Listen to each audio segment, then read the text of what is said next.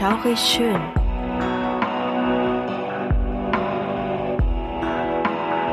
Gruselstunde per Anhalter.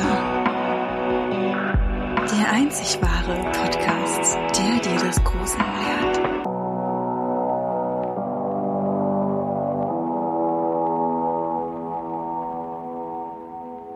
Hi und herzlich willkommen bei Schaurig Schön, der Podcast, der euch zum Gruseln bringt. Schön, dass ihr heute eingeschaltet habt. Ich bin die Suse und neben mir ist die Krümel. Hallöchen. Ja, und alles im Zeichen von Corona sitzen wir natürlich nicht nebeneinander, sondern wir halten schön die Abstandsregelung ein. Ja. Und wir telefonieren jetzt einfach per Handy und sprechen miteinander und nehmen heute die neue, also eigentlich die erste Podcast-Folge auf. Richtig. Naja, also neue Folge, das ist ja vielleicht gar nicht mal so, so schlecht. Ist ja auch wieder eine neue Folge, ne? Wir haben ja auch schon die erste Folge veröffentlicht und zwar unsere Einführung. Und Ist auch nicht so unwahrscheinlich, weil wir haben ja auch schon mehrere Versuche Ja. gestartet, die irgendwie kläglich ähm, gescheitert sind. Gescheitert Sie sind. Ja, ja sie sind sind kläglich gescheitert. gescheitert. Wir haben uns zwar so viel Mühe gegeben, aber irgendwie, ja, klang es ein wenig. Hm. Wir wollten es einfach auch nochmal überarbeiten, deswegen haben wir uns tatsächlich ähm, für ein anderes erstes Thema entschieden. Aber sei es drum, hier sind wir, wir sind richtig scharf drauf und freuen uns ganz doll, dass ihr uns hört. Und wir hoffen, dass wir euch genauso schön unterhalten könnt, wie wir uns unterhalten können. Und ja, also was wir noch anmerken wollten, wir waren bis vor kurzem ein wenig krank und sind daher vielleicht hin und wieder ein wenig heiser. Also falls ihr irgendwas auf, auffällig findet oder euch irgendwas irgendwie äh, auffallen sollte, besser gesagt, dann wundert euch nicht. Das liegt einfach daran, dass unsere Stimmen vielleicht hin und wieder noch ein bisschen, unsere Stimmen dann noch ein bisschen empfindlich sind sozusagen. Ja. Ja, genau, genau. Ja, und wir wollen heute über einen Maler sprechen, dessen Bilder viel Unglück über Menschen brachte. Die Bilder sind recht berühmt. Besonders die Leute, die sich jetzt um Kunstgeschichte interessieren, müssten die eigentlich sehr gut kennen. Ja, genau. Und um welche Maler es sich handelt, beziehungsweise um welche Bilder es sich handelt, das kann ich euch ja mal ein klein wenig erzählen.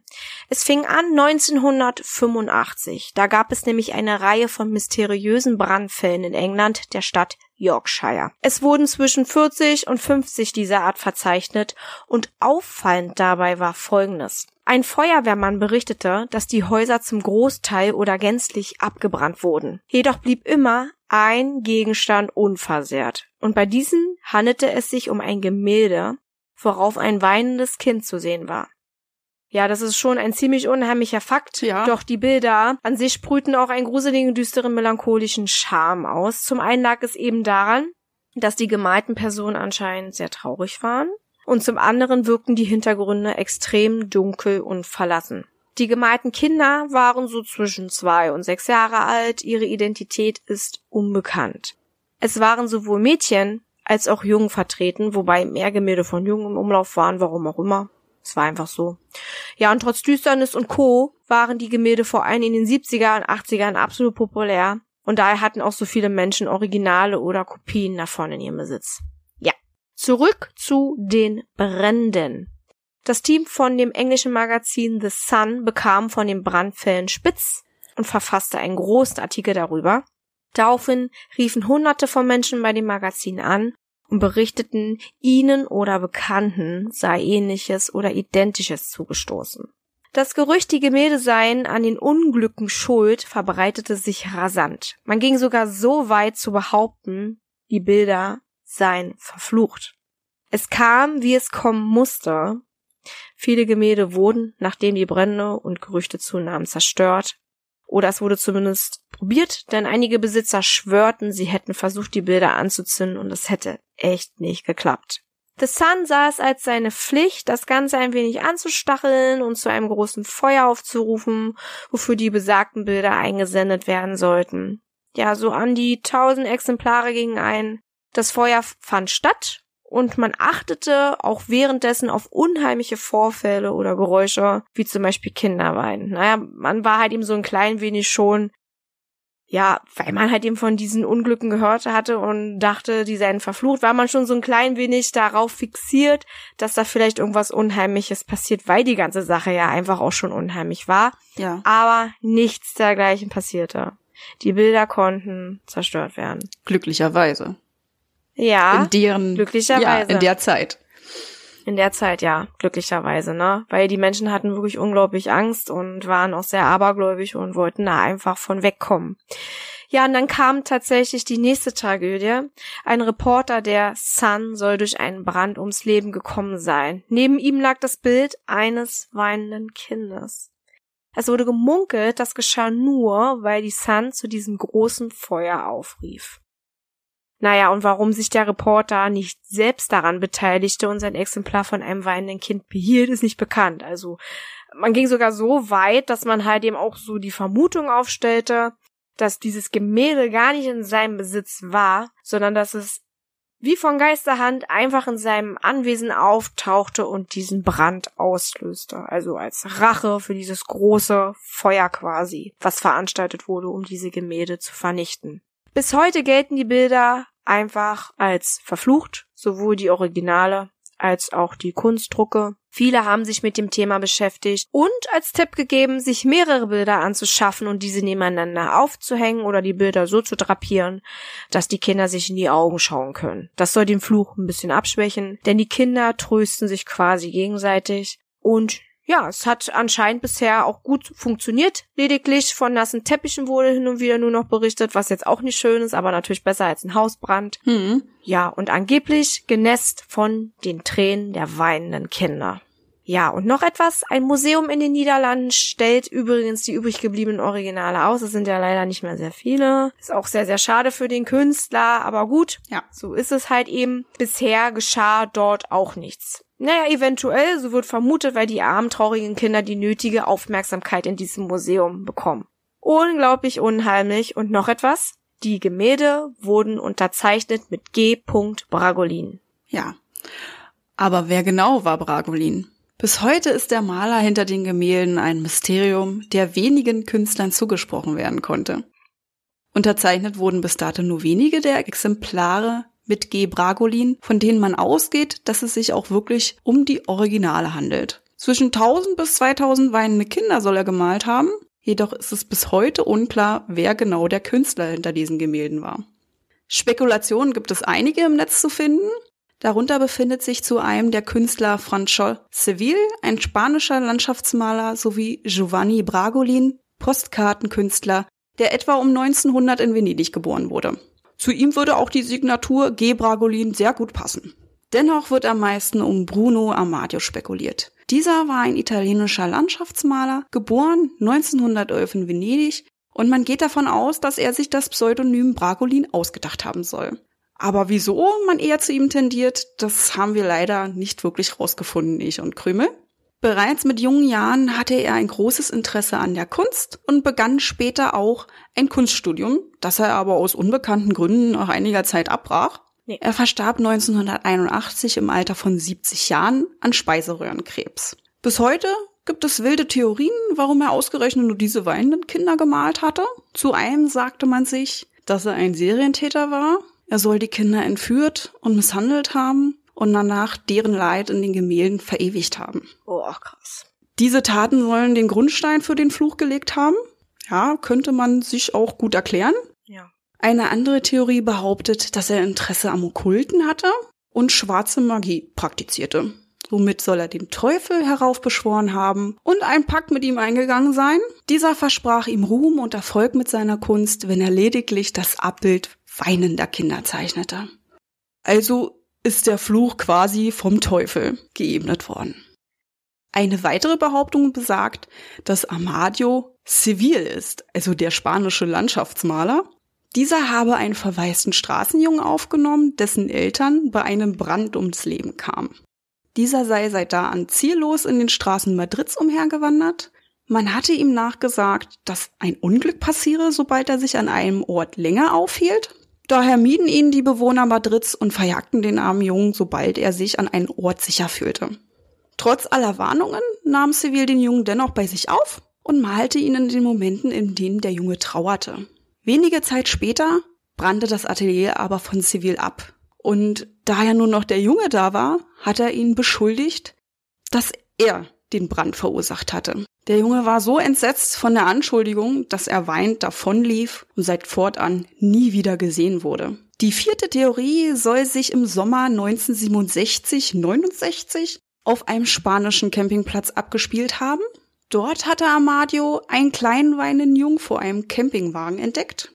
Er sprach den traurigen Jungen an, was denn sei, und dieser erzählte ihm, dass er seine Eltern nicht finde und er sie auch nicht im gemeinsamen Wohnwagen wiederfand. Amadio wartete mit dem Jungen und malte ihn währenddessen und so lange, bis seine Eltern wieder zurückkamen. Danach hatte Amadio sich verabschiedet und versprach dem Jungen wiederzukommen.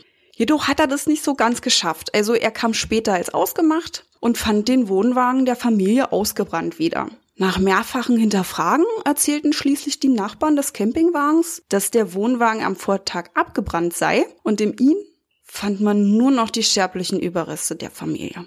Wie gesagt, es gibt unzählige Theorien, wie er dazu kam, diese weinenden Kinder zu zeichnen. Jedoch klingt eine der Theorie am schlüssigsten, und das ist diese. In dieser Zeit hatte er in der Kriegszeit die elternlosen Kinder in den Straßen Venedigs gezeichnet und besonders ein Geschwisterpaar hatte seine volle Aufmerksamkeit geweckt. Diese habe er weinend in einer Seitenstraße entdeckt. Der Junge erzählte ihm, dass er mit ansehen musste, wie die Eltern und die Familie erschossen wurde und überlebt haben lediglich seine kleine Schwester und er. Inspiriert vom Anblick der beiden Kinder habe er sie gezeichnet, sich verabschiedet und danach wie nie wieder gesehen. Das würde auch erklären, warum auch Junge und Mädchen gezeichnet wurde und warum, wenn man halt nur die Gemälde von einem Mädchen und einem Jungen hat, diese auch gegenüber aufhängen sollte, damit sie sich immer im Auge behalten. Ja, und ich persönlich habe noch nie wirklich ein Bragolin-Bild gesehen, bis auf einmal, da war ich bei einer Freundin und wir wollten im Keller was machen und ja, da hat in der einen Ecke mich ein Kunstdruck angelächelt und diese Freundin, die macht mit mir zusammen den Podcast und da kann ich gleich mal rüberreichen. Krümel?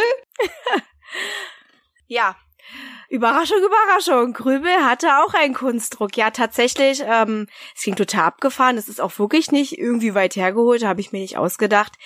Ich habe diesen Kunstdruck geschenkt bekommen von einem Verwandten. Ja, aber ich habe mich ehrlich gesagt auch nicht weiter damit beschäftigt, sondern wir haben den einfach angenommen, weil es ein Geschenk war und haben den uns einfach irgendwie in den, also wir haben es erstmal in den Keller verfrachtet, das Ding. Das ist voll unheimlich. Wussten, was, ja, super unheimlich. Also ich wusste halt eben auch nicht, was ich damit machen möchte, weil ich kann mich dran erinnern, ich, ich kannte diesen Herrn ja schon ziemlich lange. Und er hatte dieses Bild auch immer bei sich zu hängen. Und als er dann irgendwann umgezogen ist, hat er gesagt, er will sich davon trennen.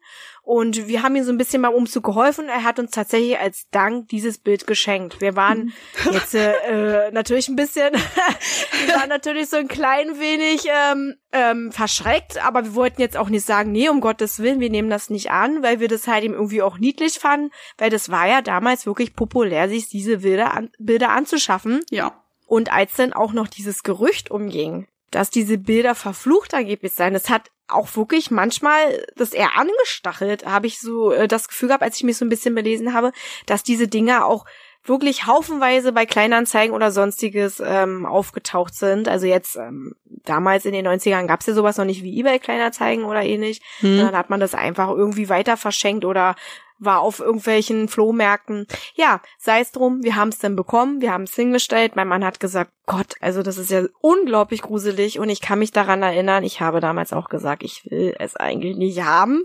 Ja. Aber wir haben es erstmal hingestellt. Und du hast es ja dann gesehen, du hast ja noch gesagt, oh Gott, Krümel, was ist das denn? Ja, warum hast du das? Ja, es ist recht, ja. es ist im Keller. Der Keller hat ja sowieso schon so ein, ich finde für mich eine unheimliche Wirkung. Ja, es ist dunkel, es ist feucht, ja. du siehst die Ecken nicht, ja, es ist halt die Ecken sind dunkel und dann siehst du dieses Gemälde. Ich kannte Bragolin ja, ne, und auch diese weinenden Kinder und dieses unglaublich traurige, unheimliche und melancholische steht da in diesem Keller im Dunkeln und diese Porträts, es gibt ja diesen Effekt gerade bei Porträts, dass die Augen dich verfolgen, egal in welchem Winkel du zu diesem Bild stehst. Und diesen Effekt hatte es in dieser Zeit auch, ja. Und es war so unheimlich. Du hast mir auch so nichts davon erzählt, erst wo wir im Keller waren. Ach ja, gucke mal, ich hab da ein Bild von einem weinenden Jungen. und nee, das war ein Mädchen gewesen, ne? Von einem das weinenden war ein Mädchen. Mädchen. Ja,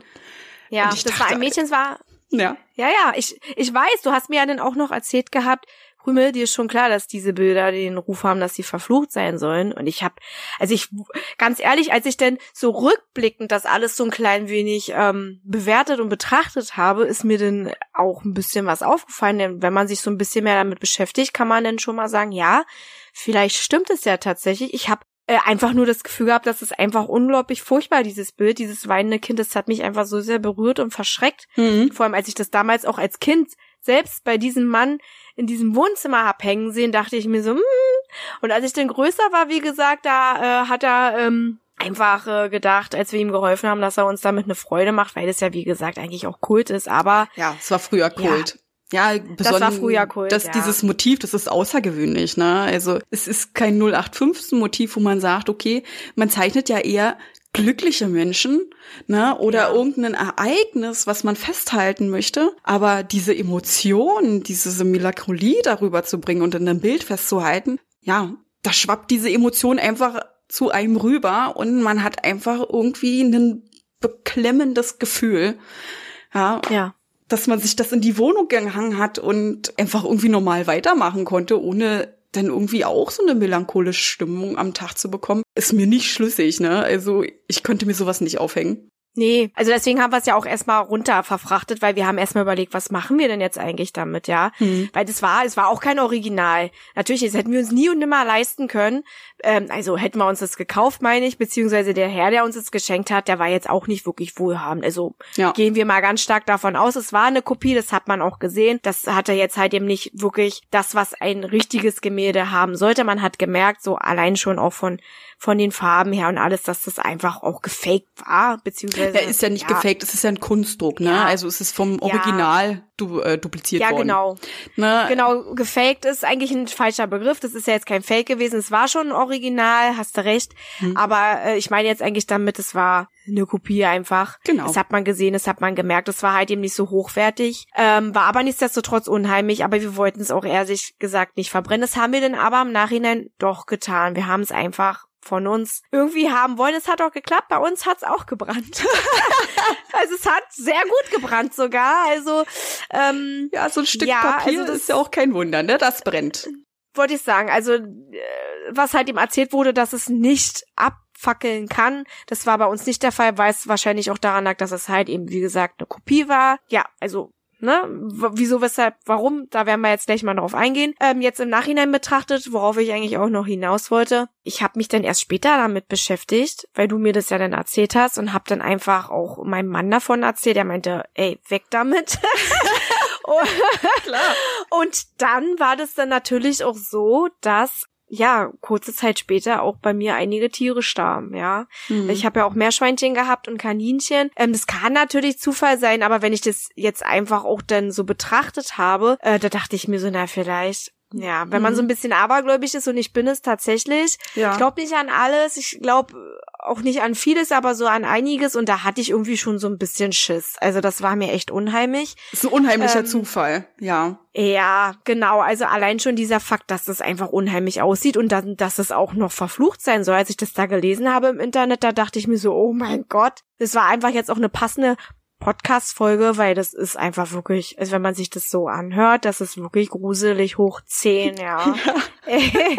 wirklich, ja. Naja, aber ähm, glauben wir daran? Also ich habe es jetzt schon so ein bisschen beantwortet. Mir war das ehrlich gesagt unheimlich, aber es gibt auch natürlich richtig gute und wissenschaftlich belegte Erklärungen, zumindest zum Thema, warum die Bilder nicht mit abgebrannt sind. also die. Originalgemälde wollen wir da mal ja, auf eingehen, genau. dass die nicht abgebrannt sind, ja. Ja, genau. Also da gab es halt eben so eine Theorie, das haben wir herausgefunden. Und zwar wurden die in der Regel mit Ethanol, Alkohol eingestrichen und dann mit Salz bestreut. Und das soll halt eben wirklich auch ähm, so ein bisschen vor Umwelteinflüssen schützen und auch echt Brände stoppen. Also ja. das war so eines der Gründe, warum die Bilder, oder nicht nur eines der Gründe, das wurde halt eben so wirklich wissenschaftlich belegt. Es liegt daran, ne, weil die Leute da völlig verrückt gespielt haben und gesagt haben, irgendwas stimmt da nicht. Mhm. Was ist denn das? Das Bild brennt nicht. Das, das muss doch irgendwas Unheimliches sein. Es muss verflucht sein. Ne? Nee, die haben dann irgendwann gesagt, so wie wir erforschen es jetzt einfach. Wir gucken, wie die beschichtet sind. Und das war dann tatsächlich so,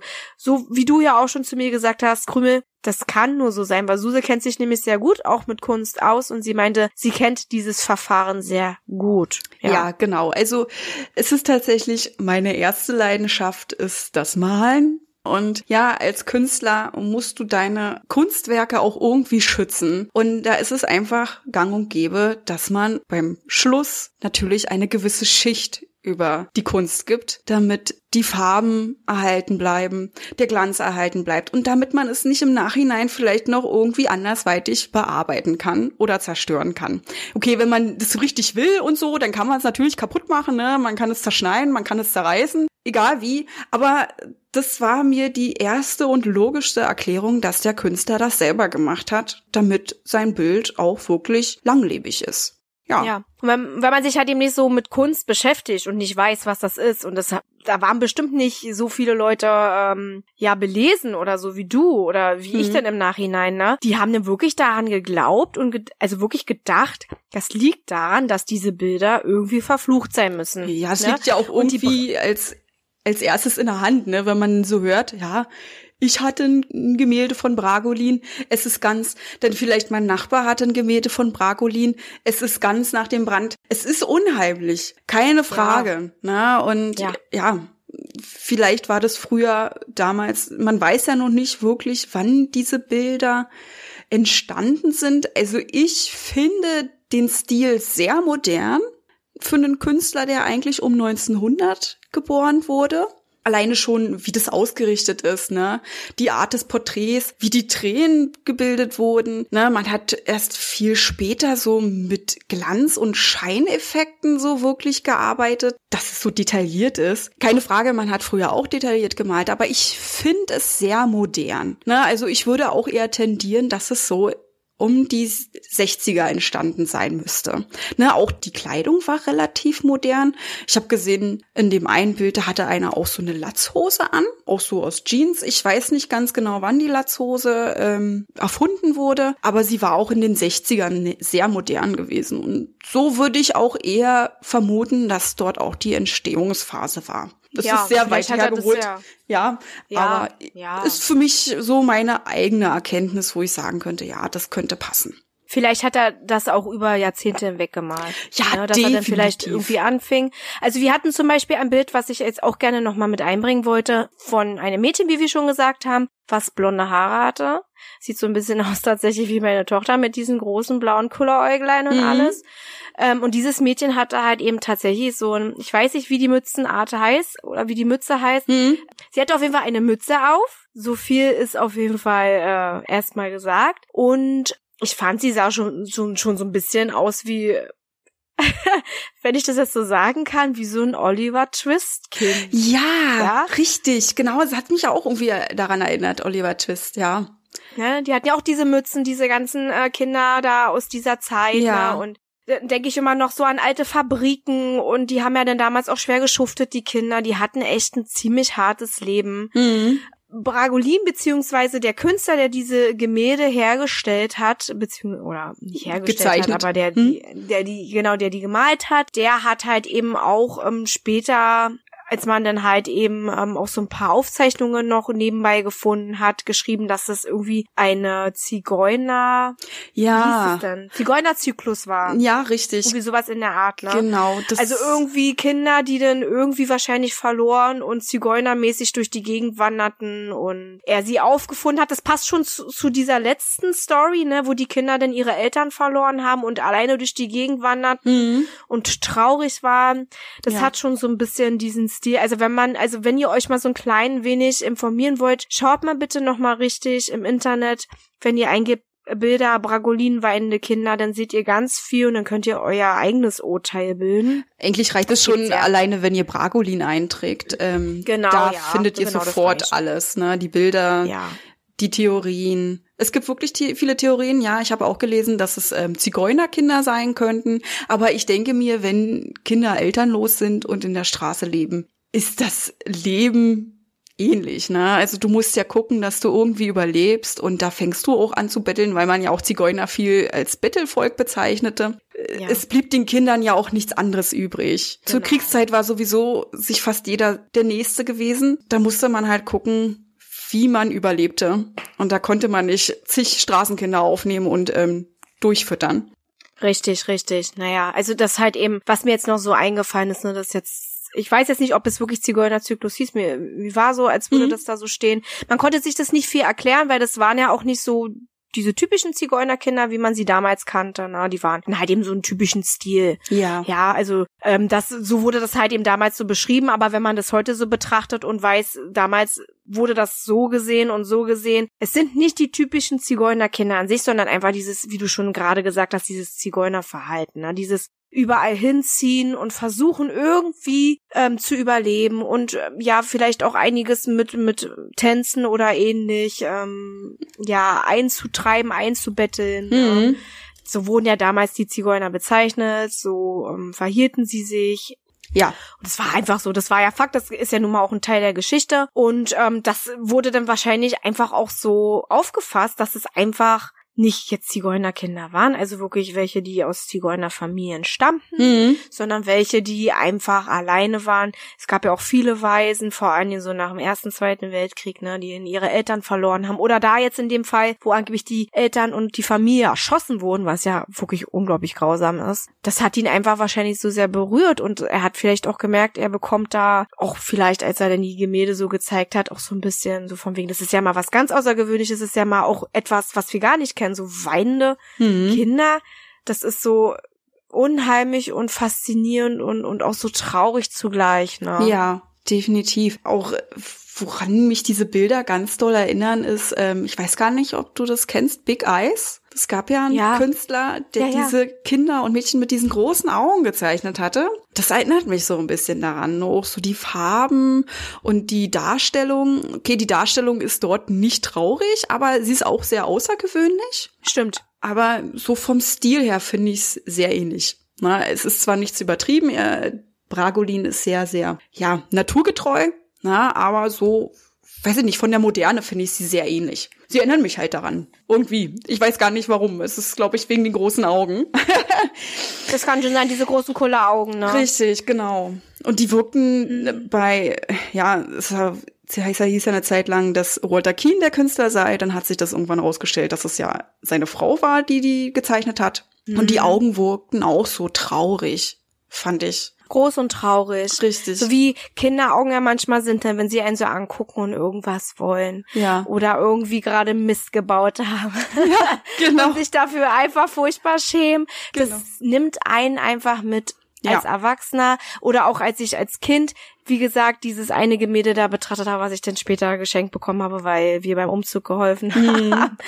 ähm, Ja. es hat mich einfach unglaublich fasziniert und gegruselt zugleich und das war, also das Gruselige war das Faszinierende daran. Richtig. Ne? Und weil ich mich gefragt habe, was ist dem Kind passiert? Ja. Was ist diesem Kind da gerade passiert, dass es so traurig ist? Und es hat mich einfach irgendwie total umgeworfen. Und ja, Big Eyes übrigens habe ich geguckt als Film. Mhm. Ich kenne den und ich finde den wunderbar. Ja. Ähm, Weil ja, ja auch einfach nur sagen. der tolle Schauspieler auch noch mitspielt. Na, ja oder tolle Christopher Schauspieler, Waltz. ne? Sie ja. ist auch toll. Christoph Walz, nicht Christopher Walz, Christoph Walz. Der ist ja wirklich, ja, sie ist natürlich auch klasse, ja. Amy Adams ist geil. Ja, absolut. Haben sie sehr gut gemacht. Nee, aber du, ich, ja, also es war ja auch damals ein großer Skandal, ne, wo er sich Mhm. dann als Künstler ausgegeben hat und dabei hat sie ja. Genau. Ja gut, ist ein anderes Thema. Richtig. Wenn ihr wollt, können wir irgendwann auch nochmal darüber reden. Hat ja Aber auch es- irgendwie was Mysteriöses an sich. Ja, aber es ist nichts wirklich Unheimliches. Es ist ja eigentlich eher ein Nee. großer Betrug gewesen. Ja, stimmt. Ja, Ja. genau. Ja, gut, dann, ähm, ja, wie gesagt, wir haben da unsere Auffassung zu. Es ist schon gruselig. Ähm, ich habe dann damals auch schon so gedacht, okay, jetzt, wo ich das so gelesen habe, ich würde mich schon ganz gerne davon trennen. ich will es eigentlich nicht so gerne haben, weil ich ein bisschen Angst habe davor, doch schon, schon, schon so ein Stück weit. Aber ja, es ist natürlich alles irgendwie aufgeklärt worden. Ne? Die Brände Mhm. hatten eine natürliche Ursache. Ähm, damals hatte man es ja auch noch nicht so mit Rauchmeldern und allem. Und naja, die, so war es halt eben, es ging halt eben so los. Ja. Und die Bilder, die waren halt eben auch nur deshalb im Umlauf, weil sie halt eben so populär waren und weil sie beschichtet waren mit einer Schicht, die halt eben, also mit, mit, mit mit einer Schutzschicht. Alkohol und allem, genau, mit so einer Schutzschicht, die halt eben auch die Brände von sich gehalten haben, ne, die Gemälde. Also, dass Ja. es halt eben auch nicht so überspringt, das Feuer und das halt eben zerstört. Das auf jeden Fall zu dem Thema. Ihr könnt uns ja gerne mal schreiben, was ihr dazu sagt, ob euch die Folge gefallen habt, ob ihr Ideen habt. Ähm, wir sind immer und jederzeit erreichbar unter schaurig schön podcast at outlook.de. Da könnt ihr auch wirklich alles loswerden, was euch so auf dem Herzen liegt. Und ja, Suse, was sagst du dazu? Ja, ich habe jetzt nichts weiter anzubringen. Ich würde sagen, wir schließen damit unsere Podcast-Folge und freuen uns, euch beim nächsten Mal wieder zu beglücken. Ja, zu beglücken, genau. ist ein tolles Wort. ja, also sehr, ja, genau. Also wir freuen uns, äh, kann ich auch noch mal sagen, ähm, sehr doll, wenn ihr euch über diese Folge euch gefreut habt und es euch gefallen habt und ihr auch nächstes Mal wieder einschaltet. Da werden wir dann auch für euch was Schönes natürlich ausgearbeitet haben. Und wenn ihr irgendwelche Ideen habt, wie gesagt, schreibt uns und Genau. Ja, und kommentiert, wenn die Möglichkeit da ist. Na, je nachdem, wo wir es hochladen, könnt ihr gerne Kommis geben, bewertet uns und wir hören uns beim nächsten Mal. Habt einen Ja. schaurig schönen Abend, schaurig schönen Tag oder ja, eine schaurig schöne Nacht. genau. Bis dann. Bis dann.